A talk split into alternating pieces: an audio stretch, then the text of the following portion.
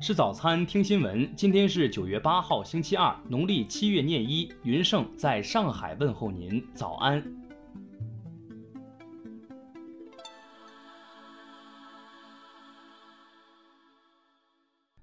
首先来关注头条消息：香港警方通报，一名店铺盗窃疑犯讹称在警署内被警务人员殴打，七号在西九龙审判法院被判囚四个月。警方投诉，警察课七月二号接获一宗殴打投诉，一名店铺盗窃疑犯投诉在旺角警署内被警务人员殴打。投诉警察课收到有关投诉后展开调查，发现投诉人从未被警务人员殴打。在征询律政司意见后，警方于七月三十号拘捕及起诉投诉人一项虚报有人犯罪罪名。该名投诉人七号在西九龙审判法院承认控罪，最终被判监四个月。警方投诉警察课九龙区办事处总督察周国权说：“投诉警察课会以公平公正方式处理每宗投诉，但如果发现任何人对警务人员作出不实指控，有关人士将面对严重后果，包括被刑事检控。”听新闻早餐知天下大事，下面来关注国内新闻。教育部目前正在组织义务教育课程修订工作。拟结合新冠肺炎疫情防治要求，开发有关教学资源，进一步在课程教材中强化灾难防护教育。中国社科院发布的报告指出，综合各种相关因素分析，近两三年内中国房价总体上将维持高位盘整态势。国家外汇管理局昨天公布的最新数据显示，截至八月末，中国外汇储备余额为三万一千六百四十六点零九亿美元。较七月末增加一百零二点一八亿美元。据海关统计，今年前八个月，我国货物贸易进出口总值二十点零五万亿元人民币，比去年同期下降百分之零点六，降幅较前七个月收窄一点一个百分点。因涉嫌信批违法和欺诈发行，中国证监会拟决定对乐视网责令改正，给予警告，并处以六十万元罚款。对乐视网则处以募集资金百分之五及二点四亿元罚款。中国最后一位东京审判全程见证者高文斌昨天去世。一九四六年五月至一九四八年八月，高文斌参加东京审判，任国际检察局翻译、中国检察官办事处秘书职务。截至昨天凌晨零时，香港新增十一例新冠肺炎确诊病例，其中十例为本地感染。另有近十人初步检测呈阳性，正等待复检。香港累计确诊病例达四千八百八十九例。昨天，长征四号乙运载火箭在太原卫星发射中心点火升空，成功将高分十一号零二星送入预定轨道，发射取得圆满成功。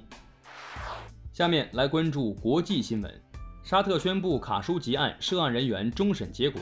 八名涉案人员中有五人分别被判处二十年监禁，一人被判处十年监禁，另外两人分别被判处七年监禁。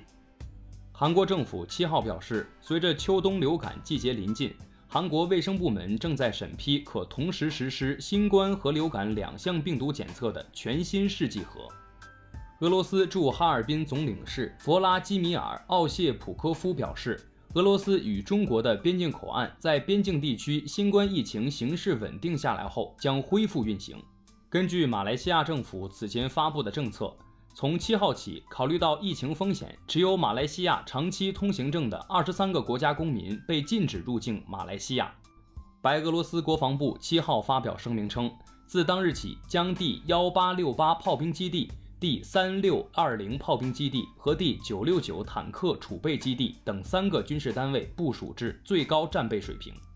美国财政部长姆努钦六号表示，白宫和国会之间将达成协议，为联邦政府提供资金至十二月初。支出法案的细节会在本周末前敲定。英国首相办公室六号表示，首相约翰逊认为英国与欧盟需要在十月十五号前达成贸易协议。以便协议在年底前生效。美联储主席鲍威尔近日表示，尽管美国八月失业数据是正面的，美国的经济复苏还有很长的路要走，而且利率将在一段时间内保持低位。下面来关注社会民生新闻。通过严格的防控措施以及全面准备，乌鲁木齐市各中小学按照分批错峰有序的原则，从昨天起陆续开学。近日印发的《安徽省突发事件总体应急预案》规定，发生重大突发事件时，官方五小时内必须发声，最迟应在二十四小时内举行新闻发布会，并根据事件处置情况做好后续发布工作。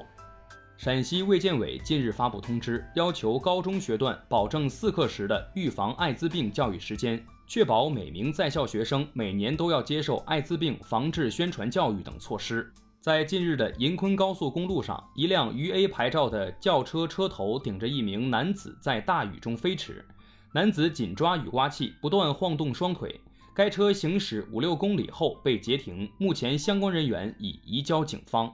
近日，福建福州超德中学一高中班主任被曝强令学生教师节送礼。学生提出质疑后，该名班主任以不懂得感恩为由，要求学生转班。超德中学昨天表示，目前涉事老师已被撤职处理。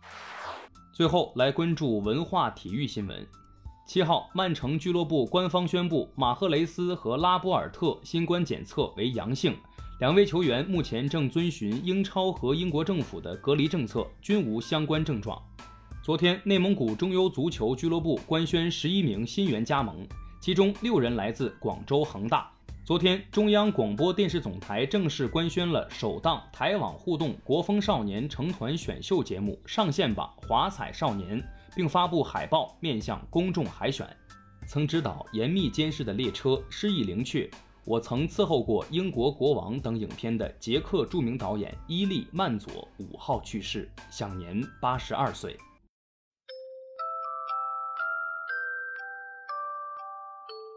以上就是今天新闻早餐的全部内容。如果您觉得节目不错，请点击再看按钮。咱们明天不见不散。